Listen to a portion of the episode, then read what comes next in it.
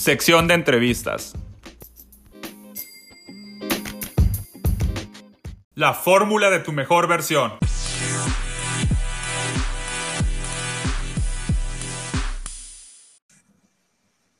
Hey, ¿qué onda? ¿Cómo están? Bienvenidos a tu podcast, La fórmula de tu mejor versión. Esta vez estamos en la sección de entrevistas. Tenemos a un invitado especial. Él es un amigo nuevo que acabo de conocer, muy apreciado, en una comunidad en la cual vamos a platicar más adelante. Y él es eh, una persona que estudió turismo y actualmente él se dedica a enseñar meditación, biomagnetismo, Reiki y también él es promotor del mezcal. Con ustedes, Francisco Lizalde. Bienvenido. ¿Qué tal, Sergio? Muchas gracias por la invitación, por la bienvenida. Eh, un placer estar en tu espacio efectivamente tenemos poco de conocernos, pero es un gusto poder compartir también con, con hombres de alto valor. Gracias, gracias también por aceptar la, la, invitación. Estamos cada día, cada día estamos más tratando de agregar valor a nuestra persona para así mismo también entregar a la comunidad. Y Francisco es una, una muestra de ello. Es por eso que decidí invitarlo, porque yo sé que lo que él tiene esta, este día nos va a servir a todos para poder mejorar en nuestras personas. Y siempre me gusta escuchar como otras perspectivas, otra manera de ver la vida, porque de todos podemos aprender. Y yo te pregunto, ¿cómo definirías a Francisco Elizalde? Pues mira, yo definiría a Francisco Elizalde como una persona que vive para servir. Me gusta mucho ayudar, estar al pendiente de otras personas es uno de los motivos por los que me involucré, primero que nada, en, el, en las terapias holísticas, en las terapias de eh, espiritualidad y de liberación emocional. Entonces, eh, me considero que soy una persona muy empática, soy una persona a la que se puede acudir, una persona muy leal y con muchas ganas, con mucha visión, eh, una persona que disfruta la vida, que disfruta desde las cosas más pequeñas como una taza de café a un viaje, a cosas del día a día como hacer ejercicio. Entonces, eh, una persona interesante, curiosa y pues ávida de, conocimiento también. Ok, me encanta lo que acabas de decir porque ¿cuántos de nosotros muchas veces nada más hacemos las cosas en estado robot, en estado zombie? Realmente no nos ponemos a, pues, parar y a, poder disfrutar esos pequeños momentos, esos pequeños detalles, o a las personas incluso estamos platicando, estamos conviviendo y no estamos presentes. Y yo, me imagino que tú haces mucho eh, sobre eso porque pues te dedicas a la meditación y tiene que ver mucho con presencia. Cuéntame más cómo llegaste a la meditación y, y a todo lo que son Reiki. Cuéntame más sobre eso. Muy bien, pues sí, primero que nada, efectivamente, creo que conforme trabajas en ti en ese sentido, comienzas a vivir un poco más presente, como que comienzas a darle valor de forma diferente a las cosas. Entonces, eh, para mí ha sido un parteaguas en mi vida. Mira, yo te cuento un poco de cómo entré a este mundo. Mm, por muchos años, después de, de estudiar turismo, estuve trabajando en zonas eh, turísticas muy fuertes, específicamente en la zona de la Riviera Maya en México. Y la verdad es que empecé a caer mm, en patrones no muy sanos, en hábitos no muy sanos de, pues de fiesta, de uso de sustancias, de tratar no muy bien a mi cuerpo. Y así fueron varios años. La verdad me la pasé bien, o sea, no es como que haya un arrepentimiento de, porque también soy, soy de la idea que estamos donde estamos gracias a todas las experiencias que hemos tenido, ¿no? Entonces, eh, pero llegó un momento donde ya no quería eso, ya estaba en una encrucijada, fue una de las crisis que he tenido. Después de la última vez que estuve por allá, al regresar a, Guadalajara, que acá es donde radico, eh, me encontré como de, bueno, pues, ¿qué, ¿qué, hago de mi vida, no? O sea, no, no solamente en un sentido profesional, sino más en un sentido como persona, como ser, como, como una búsqueda un poco más profunda y pues encontré eso en la espiritualidad. una persona con la que yo vivía allá en la Riviera Maya me había contado de su hermana, que ella estaba muy metida en ese mundo, y al regresar la busqué. Entonces resultó que ella trabajaba en un centro holístico donde tenían muchas actividades, talleres, eh, meditaciones, etcétera, ¿no? Entonces, eh, fui a una actividad, fui a una plática que era sobre budismo y un, un, ejercicio que hacen que se llama puya. La conocí a ella, nos llevamos muy bien, nos hicimos amigos al poco tiempo y empecé a frecuentar mucho ese centro.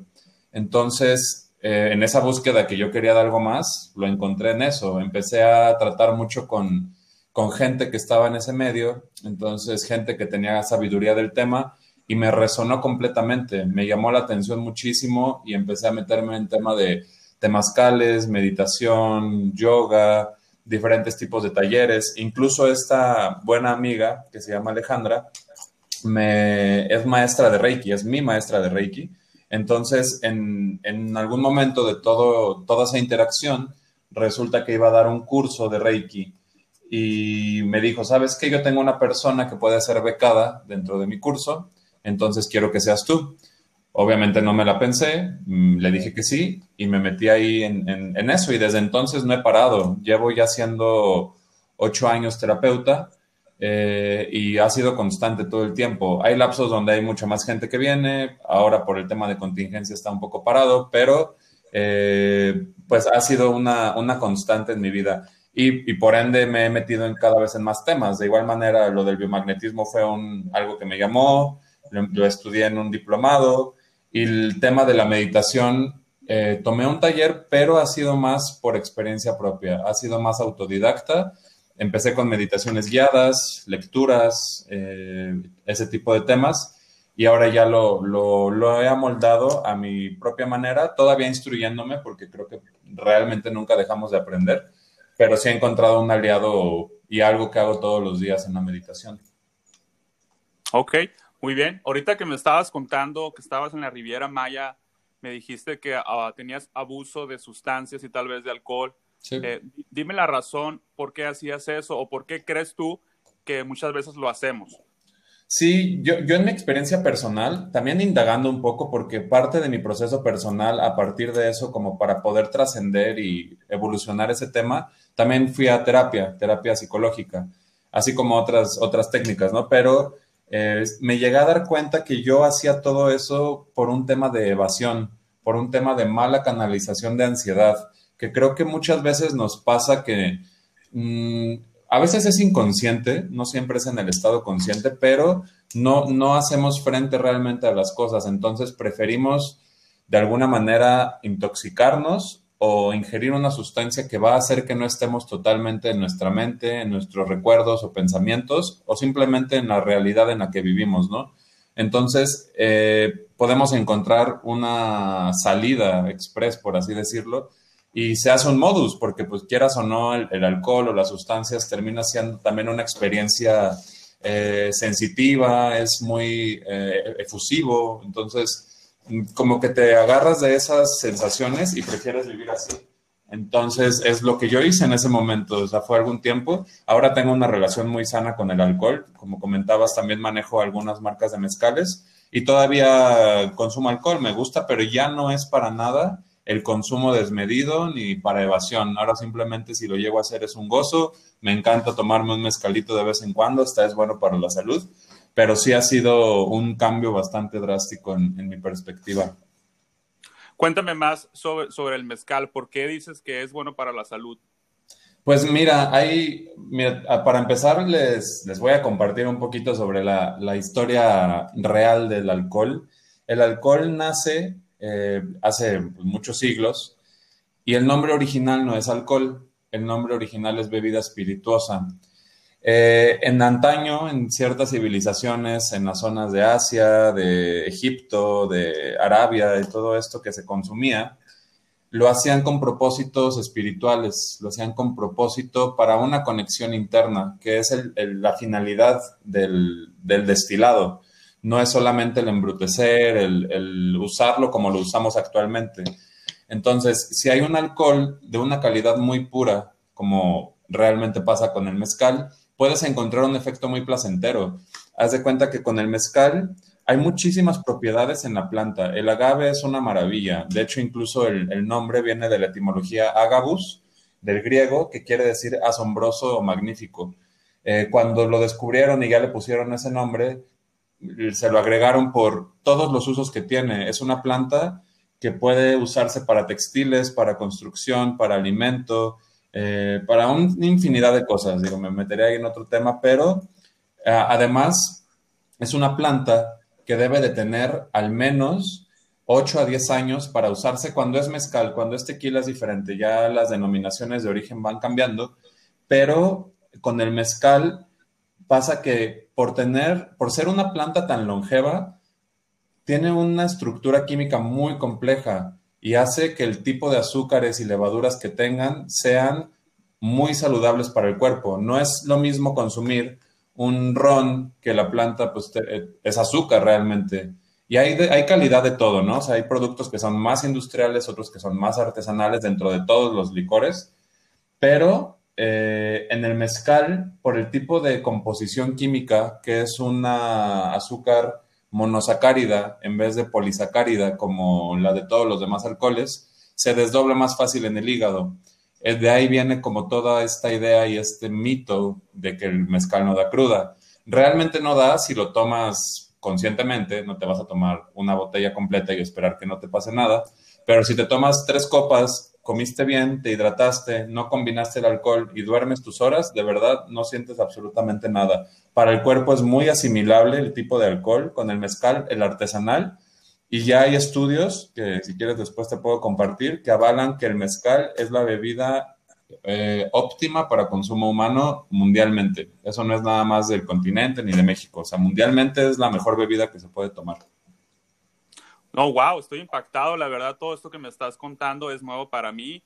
Es mucha información que yo totalmente desconocía. Agradezco el valor que estás entregando eh, en, este programa, eh, no solo hacia mí, sino a las demás personas que están que están educando acerca del mezcal. La verdad que, con esto pues me dan ganas de que me invites un mezcal.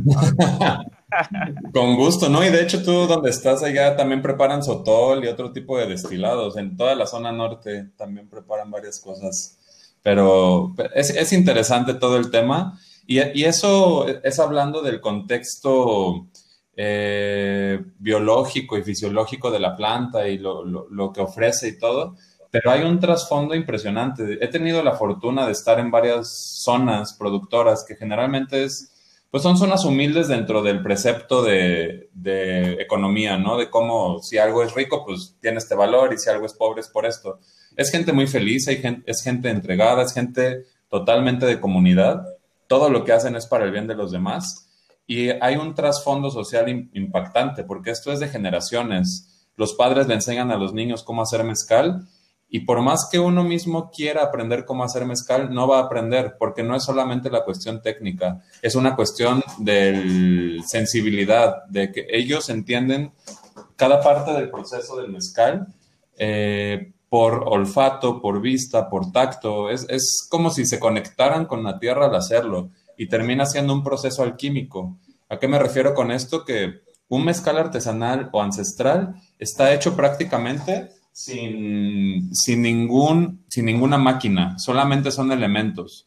Entonces, ese es el fuego, la tierra, el aire y el agua. Entonces, eh, para poder hacerlo, no involucran prácticamente tecnología. Termina siendo una, una bebida que lleva ese estandarte de realmente ser artesanal. Ok, maravillado. Ya veo por qué eres un, promotor del mezcal. ya podremos hacer algo más adelante. ¿Verdad?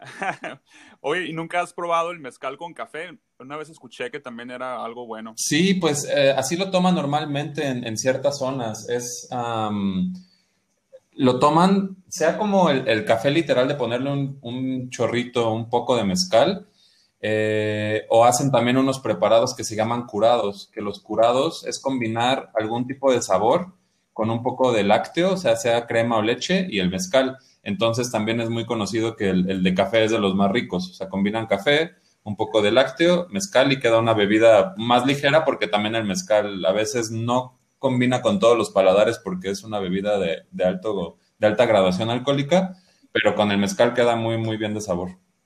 con el café. Ok, ok, muy bien. Ok, pues miren, voy a, voy a, a contarles de cómo conocí a Francisco. Realmente nosotros pertenecemos a una comunidad que se llama Círculo Superior. En esta comunidad te quiero hacer la pregunta, ¿cuál fue el detonante para poder que tú hayas decidido entrar a Círculo Superior? Mm, pues mira, el año pasado, justamente por el tema del tequila y del mezcal, eh, me fui a trabajar a otro país, bueno, a una, a una isla que se llama Islas Caimán, está en el Caribe. Estuve ya una temporada. Allá mi trabajo realmente era sencillo porque era, eh, trabajaba en un restaurante mexicano y a la vez estaba armando un programa de capacitación para el personal que iba a estar próximamente, los que fueran entrando con, con el tiempo, porque su enfoque es de destilados artesanales. Entonces la idea era dejar un programa de entrenamiento. Yo trabajaba ahí y hacía la cuestión de la computadora, toda la información, pero tenía tiempo libre. Entonces, entre todo ese tiempo libre, sí hacía ejercicio, sí meditaba, pero había como un huequito por ahí, algo que me llamara, ¿no? Yo ya seguía algunos, algunos mentores, algunas personas con cierto, cierta sabiduría en algunas áreas, y dentro de todo eso, en Spotify me encontré con el podcast de esta comunidad, el, podcast de Gustavo Vallejo, el eh, Secretos de un Hombre Superior, y empecé a escucharlo. Así literal, un día empecé a escucharlo entre el tiempo que tenía. Eh, fui, me, hizo clic inmediatamente. De repente, pues ya lo escuchaba todos los días. Y al momento de regresar a México, ya después de algunos meses, eh, estaba yo como en esta encrucijada del también qué hacer, como otro, esa no fue una crisis, sino fue como una búsqueda de algo más, ¿no? Porque yo llevo muchos años ya haciendo un trabajo introspectivo, de liberación emocional, de, soltar mi pasado, o sea, porque también hay cuestiones ahí que todos podemos trabajar, no sé, a nivel familiar o a nivel personal, ¿no? Entonces, eh, ya había hecho un trabajo bastante amplio del tema emocional pero ahora estaba buscando yo también cómo cambiar ciertos patrones, sobre todo en el ámbito de accionar, en el ámbito de hacer, de crear, de manifestar proyectos. Entonces, eh, en, alguna, en algún webinar que nos compartió Gustavo, habló del de Círculo Superior, hizo una invitación, una, una, promoción para las personas que se inscribieran en ese momento. No lo pensé dos veces, me inscribí e inicié mi, mi camino ahí de, de Círculo Superior se me hace muy curioso porque lo platicamos fuera de este podcast que entramos al círculo superior casi en el mismo tiempo, en agosto. Sí, correcto. De, de hecho, eh, me pasó algo muy similar porque yo también empecé a escuchar a, Gustavo pues, en, en, el podcast. La verdad no recuerdo cómo fue que di con él, eh, tal vez en una historia en Instagram o alguna publicidad, fue cuando me fui a Spotify no recuerdo exactamente cómo empecé a escuchar el podcast, pero en cuanto lo empecé a escuchar también fue algo muy similar, así como lo que tú mencionas, de que casi todos los episodios los estaba escuchando.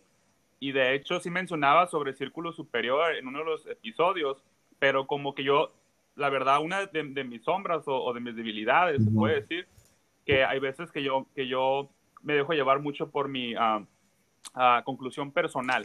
Entonces, eh, de, de, hecho, pues no sé si has leído el, libro de, de, Deja de hacer pendejadas y acaba con el autosabotaje y recupera tu vida, de Gary John Bishop. No lo he visto, pero no lo he leído.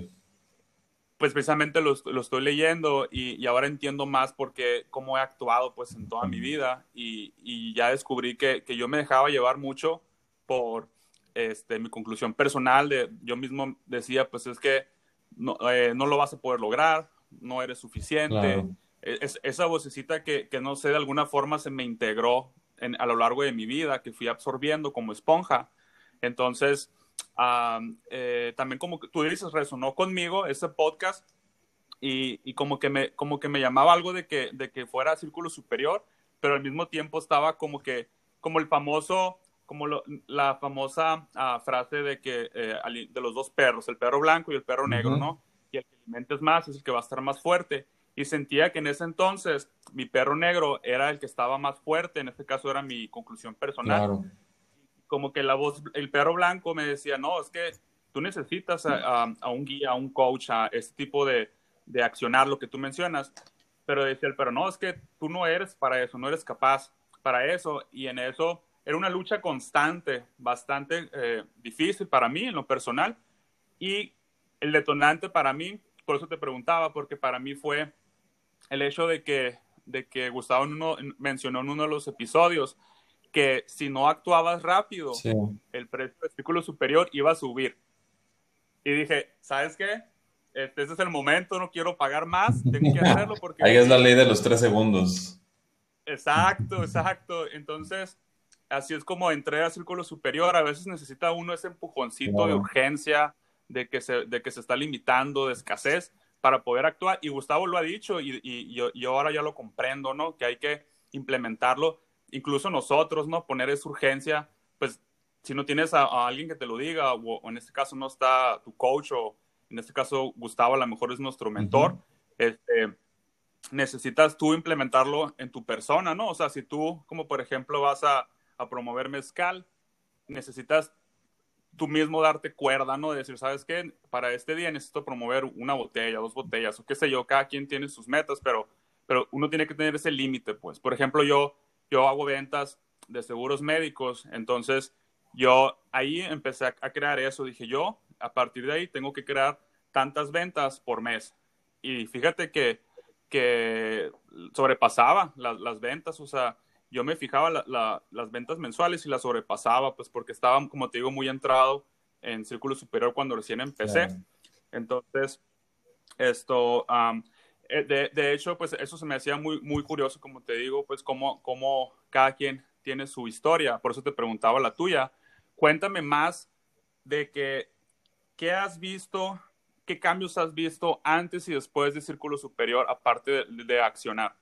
Sí, yo he visto, bueno, primero que nada se me hace muy interesante esto que dices del patrón de, conducta o como este, este hábito, ¿no? De, cómo accionas a veces o cómo accionabas limitándote, porque es algo parecido que a mí me pasaba, que era como no creérmela completamente, como decir, ¿para qué me arriesgo en esto? ¿No? Esta parte de la mente, esta voz saboteadora del no te arriesgues, que termina siendo un mecanismo de defensa termina siendo un, no vayas por ahí porque es como tu zona incómoda, o sea, no, no vas a estar a gusto ahí. Y a veces decir en contra de eso, y creo que es una de las cuestiones eh, primordiales en que yo he podido trabajar en este grupo como en esta comunidad, como el arriesgate, como el no pasa nada, hay que equivocarse también para poder aprender. Eh, y por ejemplo, una de las cosas por las que, de las que siento que he crecido más eh, es en el tema de ambición, es en el tema de, buscar más cosas en mi vida. Porque yo, por ejemplo, estaba, así como dices, vendiendo mezcal, entonces tenía mis, mis metas de, no sé, vender X cantidad de botellas en X cantidad de tiempo, pero eh, ya llegó un punto donde ya no estaba a gusto con el tema de venta directa, porque era muy limitado para mí decir, ay, pues vendo cinco botellas para este establecimiento, entonces eh, tal vez en dos meses se le acaban, dependiendo si le das una activación, si lo venden bien. Y es como algo que en su momento estaba bien, pero después de un tiempo me di cuenta que ya no quería eso.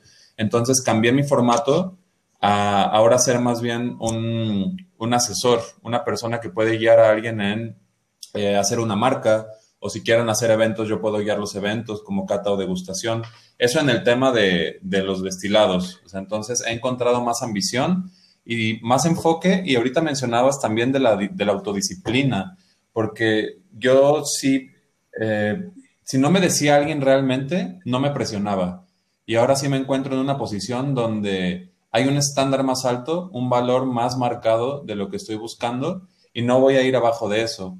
Entonces yo mismo sé que quiero hacer ejercicio hoy y lo voy a hacer, que voy a eh, tomarme mi jugo verde y me lo tomo, que voy a levantarme temprano para meditar, para hacer eh, esta actividad o para leer, lo hago. Entonces ya es una autodisciplina que vas integrando poco a poco. Y yo he encontrado maravilla pues en esta filosofía del Kaizen, de los actos pequeños para obtener resultados grandes, ¿no? Eso es de lo, de lo que más, porque además de acción, es un estilo de vida, es cómo te sientes contigo, es un, sentido de aceptación de todo, porque, por ejemplo, en el, tema de, mi trabajo con la espiritualidad y, y con estas partes más del, del desarrollo personal y todo esto, es un punto medio el decir, no, no es nada más aceptarse, sino es buscar cuál es tu mejor versión.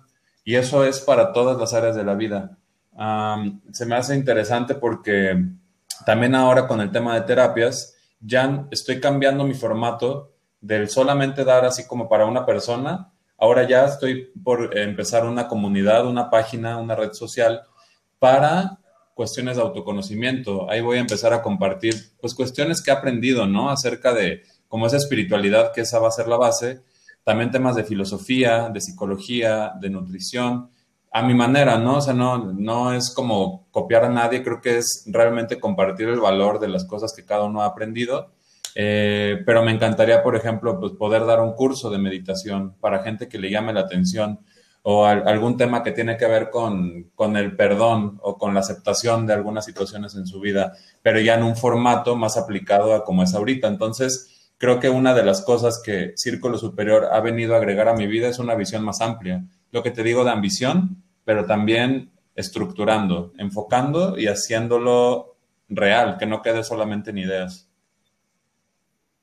Claro, así es. Fíjate que yo me, también me identifico mucho, creo que muchos de los miembros del Círculo Superior nos identificamos mucho con esa filosofía del Kaizen, que la verdad que vino a caer como como, ahora sí yo el dedo para mí, ¿no? Yo creo que para ti también como lo mencionas y muchos de los miembros, porque realmente muchos de nosotros nos queremos comer el elefante de un solo bocado, ¿no? A veces.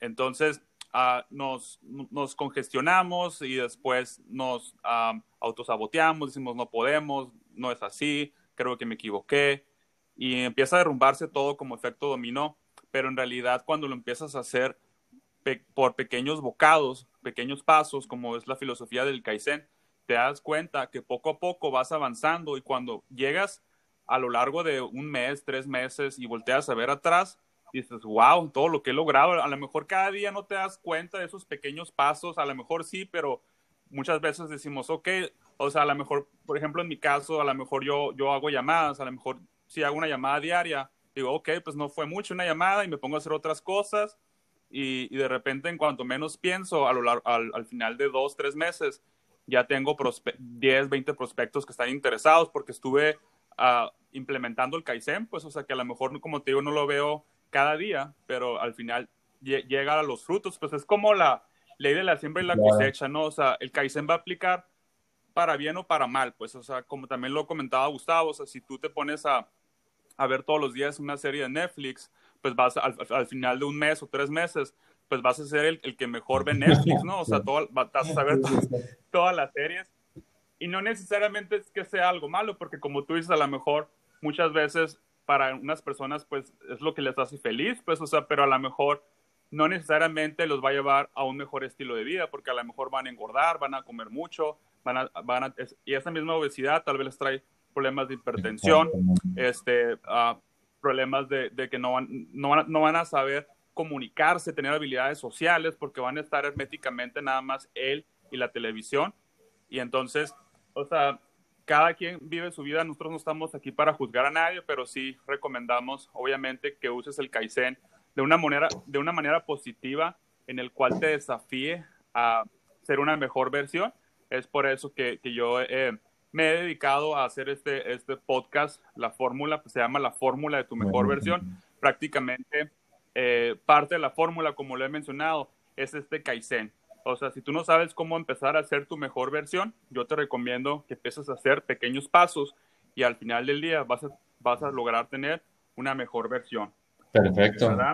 me, encanta lo que compartes y es, es muy cierto porque en esos actos es donde se van forjando las cosas es como los atletas de alto rendimiento empiezan entrenando una vez, una vez al día, o sea, es, simplemente de a poco y eso se va sumando y son horas de experiencia y es más sabiduría y es más presencia en lo que estás haciendo y de ahí vas poco a poco sumando y al final ya sabes bien qué onda con eso, desarrollas una habilidad nueva, eh, trabajas con este tema y se me hace muy importante esto que mencionas de no es ni bueno ni malo, simplemente vamos a obtener resultados diferentes. Porque es verdad, o sea, no, no, bien dices, no somos quien para juzgar porque cada quien tiene lo suyo.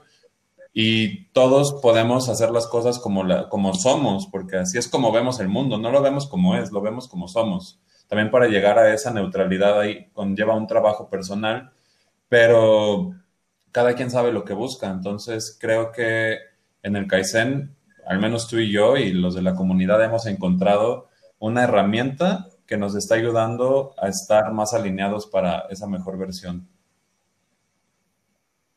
Así es, así es, es por eso que he decidido grabar un episodio diario y eso yo sé que al final de, mis 100 episodios que tengo contemplados como meta, al final de mis 100 episodios voy a hacer una mejor versión de cómo me comunicaba, de cómo expresaba mis ideas, de, todo el valor que agregué también. Va a ser, va a ser un cambio, un, cambio, un salto cuántico, ¿no? O sea, que a lo mejor no lo veo de la noche a la mañana, pero como lo estoy haciendo día a día, al final de, de los 100 episodios, es cuando ahí voy a ver la recompensa, ¿no? Entonces, yo te hago esta pregunta, aparte de todo lo que me has mencionado, y, yo sé pues que esto es una mejora continua hasta que muramos, ¿no? Como, como bien dice Gustavo, pues nunca vamos a llegar al núcleo de la cebolla, pero mi pregunta sería, ¿tú crees que te estés acercando al núcleo de la cebolla? Ya ves que estabas, en, estabas todavía en los mezcal, pero una cosa te ha llevado a la otra, pues estabas, estabas en aquella isla y después de ahí fue cuando sentiste ese cosquilleo de, de buscar algo más y diste con el podcast y después estás en círculo y sigues avanzando, sigues caminando, sigues progresando, pero este, bueno, de hecho has visto cambios, es lo importante, como tú dices, antes a lo mejor no ambicionabas tanto, ahora lo, has escalado a otro nivel, tanto lo de meditación, lo de, lo de medicina holística y, y lo de lo, de, mezcal, lo de promotor. Entonces, mi pregunta sería, ¿no te has, no te has hecho esta pregunta en el sentido de que, ok, ya he logrado esto, ya veo el antes y después, pero siento que quiero trabajar estas áreas? O sea, ¿qué le hace, qué le hace falta a Francisco Elizalde para hacer todavía aún una mejor versión? Yo creo que ahorita en este momento lo que realmente me vendría bien para poder seguir avanzando con estos temas y creciendo más es aprender a delegar también, a no querer yo mismo hacer todo, porque también creo que a veces yo por como soy generalmente busco hacer las cosas por, por mí mismo, todo lo que se tiene que hacer, y eso termina limitando porque uno no sabe cómo hacer todo absolutamente. Entonces, hay ciertas áreas en, en todos los proyectos que estoy haciendo, por ejemplo, yo no conozco del tema de, de manejo de contenido o de, o de marketing ya en un sentido mucho más profesional o de distribución de algún tipo en, en, una escala mayor, ¿no? Entonces, creo que el, soltar un poquito ese control me va a venir bien. Y además el, el realmente involucrarme de lleno en los, en, en, los proyectos, el no procrastinar o dejar a media simplemente porque pase algo, porque también va a ser una prueba. Y creo que en todo lo que hacemos de repente encontramos impases como bloqueos habla mucho de una persona, cómo pasa ese bloqueo, ¿no? Entonces, sí considero que eh, prepararme para llegar a esas situaciones es vital y, seguir con ese enfoque. Realmente, en cuestión de, de, mejora, bien dices, es una evolución constante hasta el día que nos vayamos. Entonces, no dar nada por sentado, porque también mm, puede llegar como esta actitud del ya, no como que sea suficiente, pero sí de conformarse un poco. Entonces, sí es, trato de estar muy presente y con mucha atención y concentración en eh, darme cuenta de que no, no hay como un límite tal cual en que me pueda yo poner, porque es una búsqueda constante y al rato sí puede cambiar algo y no voy a estarme aferrando a algo que tal vez no me está funcionando. Entonces, es como ese, ese poner en práctica el, el sentido de, de, aceptación y de liberación, no encasillarse en algo, no, no estar así. Y creo que esas de las, de las cuestiones que pudieran ayudarme en, este momento para, para, mejorar en esa versión. Eh, vamos viendo qué, sale nuevo también. Ok, muy interesante lo que acabas de compartir y, todo lo que hemos hablado me lleva a el viaje del héroe. Ya miraste la más La estaba escuchando justamente un día manejando que estaba trabajando haciendo ahí unas entregas, pero eh, ya había escuchado al respecto ahora que lo mencionas, la voy a ver de nuevo porque la paraba por partes cuando me ocupaba. Pero en general me encanta el tema de toda la, toda la travesía que lleva el, famoso héroe para poder reinventarse, ¿no? Entonces lo, voy a volver a ver con mayor atención. Exacto. Sí, ahorita que estabas mencionando sobre que a veces como, como emprendedores o como personas que queremos uh, crear nuestro propio imperio, ser, ser personas de crear nuestros propios negocios o nuestros propios proyectos o visiones, a veces tendemos a caer en eso que mencionabas, queremos abarcar todo, queremos controlar todo. Y realmente pues no es la, no es la manera, ¿no? Si nos ponemos a estudiar a Bill Gates, a Warren Buffett y a todos los empresarios grandes y millonarios, ellos han, han delegado, o sea, ellos no están, ellos siguen trabajando y hacen su parte, pero no están haciendo todas las operaciones de todo el negocio, como a veces nosotros mismos lo queremos hacer. Y, y, básicamente eso que mencionas está en, en, en el viaje del héroe, en, sobre, en, el, el paso número 6, que habla sobre los aliados. O sea, a lo mejor tú estás en ese paso eh, sobre, en, específicamente a lo mejor en, lo que te dedicas, estás queriendo buscar aliados eh, para que delegar, pues, o sea, prácticamente delegar cosas que a lo mejor tú no eres tan fuerte o, a lo mejor no tienes el tiempo suficiente. Entonces, eso que mencionabas me recordó al paso número 6, que, que, es que es encontrar aliados, pues, o sea, cómo, cómo eh, de hecho mencionaba Gustavo, pues, como películas, ¿no? Por ejemplo, que Harry, Harry Potter conoce a Ron y a Hermione, luego Shrek conoce al burro, Simba conoce a Timón y Pumba, cosas así, pues que supuestamente lo que dice que creo que es muy, tiene sentido, que lo que dice um, Joseph Campbell, el, el creador de, de, de, esta, de, esta, de estas etapas, de esta filosofía, es que todos, todos en la vida hemos pasado o estamos pasando por esas dos etapas, pues inclusive en las películas lo manejan, entonces se me hace muy interesante porque ahorita creo, y también lo menciona Gustavo, pues ahorita estamos en la cuarentena, ¿no? En la contingencia, si nos, si nos están escuchando pues ahorita estamos en mayo del 2020, todavía es una etapa de cuarentena, de contingencia, de confinamiento. Entonces, Gustavo mencionaba eh, precisamente eso, de que ahorita estamos pasando por una etapa del, del héroe, porque vendría siendo la, la etapa número dos, en donde es el cambio drástico, porque la etapa número uno es el, es el mundo ordinario.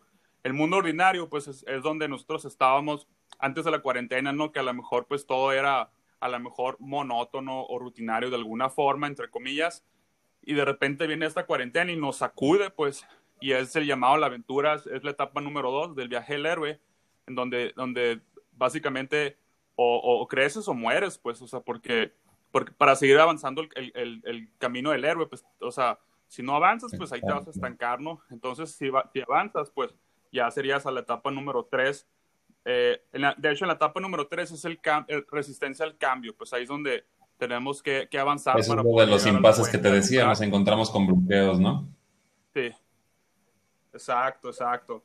Entonces, ahorita mi pregunta sería para ti, ¿qué has hecho durante esta cuarentena para reinventarte, para pasar ese puente, ese umbral y llegar a la cueva donde estás enfrentando todos tus vergüenzas, culpas, debilidades, miedos, frustraciones, para poder salir de esa cueva y poder tener esa fortaleza para poder enfrentar al enemigo. ¿Qué estás haciendo ahorita en esta mm, cuarentena? Lo que estoy haciendo es hacer una estructura del día a día, o sea, sentirme bien cumpliendo objetivos. Yo, por ejemplo, tenía, tengo una agenda desde siempre, o sea, ya tengo años usando agenda.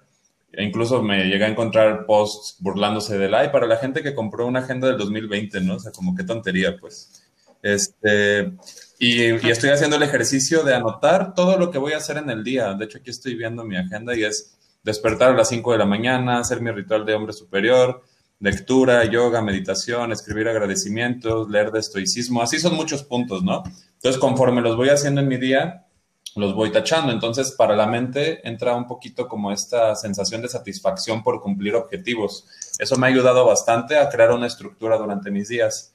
Y además de eso, se me hace interesante que mencionaras ese tema de los miedos y, y todo esto, porque una de las bases ahora con mi meditación de mis trabajos es una cosa que yo le digo, llevar la luz a la oscuridad, que es observar de la manera más neutral absolutamente todo. O sea, la meditación no es nada más como un ejercicio de silencio, no es un, eh, me, quedo respirando solamente y no pasa nada, o sea, como una quietud o como una calma, un stillness. O sea, no, no, no, no es tanto eso sino es un entendimiento, o bueno, puede llevarte a un entendimiento más profundo de cómo funciona tu mente, de cuáles son estas imágenes que pasan, de cuáles son estas sensaciones que tienes, de qué es lo que estás experimentando. Y en una meditación, sobre todo las que no son focalizadas como a una meditación guiada o elementos externos que te quiten tu atención, que puede ser todo, ¿eh? puede ser desde el incienso, la música. Acá lo que yo estoy practicando es un ejercicio de silencio durante media hora, donde simplemente me pongo a observar qué es lo que pasa, qué es lo que pasa por mi mente. Y ahí te das cuenta que salen estas cuestiones del, del autosabotamiento, porque para la mente es como del, no, ¿para qué te quedas aquí meditando? Estás incómodo, ya se te entumió el pie, te duele la espalda, te está dando sueño, como sacándote de ese estado. Entonces hay que entender por qué pasan estas cosas y conforme lo entiendes más, yo lo veo como un ejercicio de entendimiento para quitar un poder a esta parte más densa de la mente o del ego, eh, en vez de controlar, porque el control termina siendo como un querer agarrarlo, cuando realmente es más una contemplación. Entonces, a mí el llevar esta luz, que la luz es como la conciencia, a esta oscuridad, que esa oscuridad son los miedos, son los, los apegos, es la duda, todo esto, entonces esa luz de conciencia puede ayudar a alumbrar estas áreas. Sí, así es. Estoy totalmente de acuerdo contigo y de hecho yo también ah, me tomo momentos de silencio y esos momentos de silencio los veo como a veces momentos de realización, porque yo también tengo esa estructura yo me considero una persona muy, muy así estructurada, pues como que me gusta mucho tener esa disciplina, es, tener una agenda, así como tú, me, me hago familiar, familiar con eso.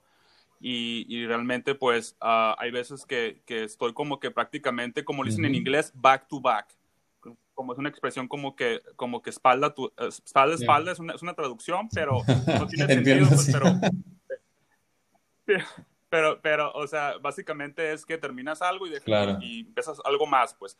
Que realmente en la vida sí es, ¿no? O sea, en la vida siempre hay un principio y un final, y, después del final empieza otro principio. Siempre, es, es, un, la vida es cíclica y tiene ciclos dentro de ellos, pues. O sea, empiezas algo, terminas algo y después empiezas otra cosa, pero hay veces que, que es bueno detenernos, ¿no? Parar ese tren que va a toda velocidad y, yo básicamente eso hago, porque yo, yo sí creo que a veces estoy así como, como back to back, luego, luego empiezo a hacer algo y, y, mi, mi, agenda o mi horario está saturado y entonces yo me detengo y me pongo a tener esos momentos de silencio precisamente y ahí es cuando pasa mis realizaciones, mis ideas, este, a lo mejor sí pasa como tú dices, tengo a veces mi, mi vocecita esa que nunca nos deja, ¿no? Que siempre está de que, hey, esto y lo otro, vas mal, no lo hagas así. Pero, pero más que nada yo trato de, de no escucharla y más escuchar la otra vocecita. O a lo mejor es la misma. la misma voz, este, yo, yo, Sí, sí, sí, no, está buenísimo eso. Entonces, sí, y, y yo básicamente pues hago que, que, cambie de, si es la misma voz, yo hago que cambie lo que estoy diciendo. Pues digo, hey, estás desviando, yo no quiero escuchar esto hoy, o, por lo menos no ahorita, ¿sabes qué? Quiero escucharme, quiero escuchar que me digas qué tengo que hacer, no, no lo que no tengo que hacer, o sea, por dónde ir, por dónde caminar, que me guíes en, una forma en la cual yo, yo pienso que estoy caminando por buen camino, dime qué más hacer. Y parece como magia porque de repente salen ideas, salen realizaciones, salen este, cosas así como, como magia, de repente como que, como que digo, wow, o sea, esto tengo que hacer, ya encontré la inspiración.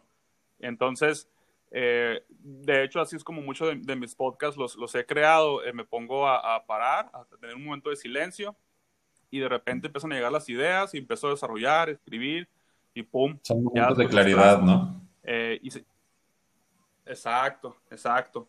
Entonces, pues te quiero dar las gracias por estar aquí en el podcast, por todo lo que has compartido. Y ya para cerrar, ¿qué le dirías a la audiencia? Porque como bien sabes, el, el nombre del programa se llama La Fórmula de tu Mejor Versión. ¿Qué le dirías a la audiencia o cómo definirías tu fórmula de tu perspectiva, desde tus experiencias, desde lo que has aprendido? ¿Cómo definirías la fórmula de tu mejor okay, versión? Yo definiría la fórmula para llegar a esa mejor versión como un trabajo de autoconocimiento. Yo creo que el autoconocimiento considero que es clave para poder saber realmente quién eres y desde ahí lograr todos los objetivos que tengas. Los invito a que no tengan miedo en indagar, porque muchas veces no, no queremos meternos en cosas que son incómodas, en esos traumas, en, eso, en esas heridas, en ese pasado o en ese presente que no nos gusta por lo que sea, ¿no? Por cualquier razón. Entonces, eh, a través del, del poder ver todo esto con mucha compasión, con mucho amor y agarrando esa motivación del querer ser mejor, del sobrellevar las cosas, del no repetir nada más los patrones eh, impuestos o de estas ideas que nos limitan, podemos llegar a eso. Entonces, para mí es clave poder aprender de absolutamente todas las interacciones, todo el contenido que podamos ver, simplemente discerniendo qué es lo que nos sirve y qué es lo que no. Eh, es un reto siempre el, el, ver qué es lo que está uno proyectando con las demás personas, porque es como esta ley del espejo, del yo me enojo porque tú haces esto y no quiere decir que yo sea o que yo haga exactamente eso, pero hay una interacción ahí.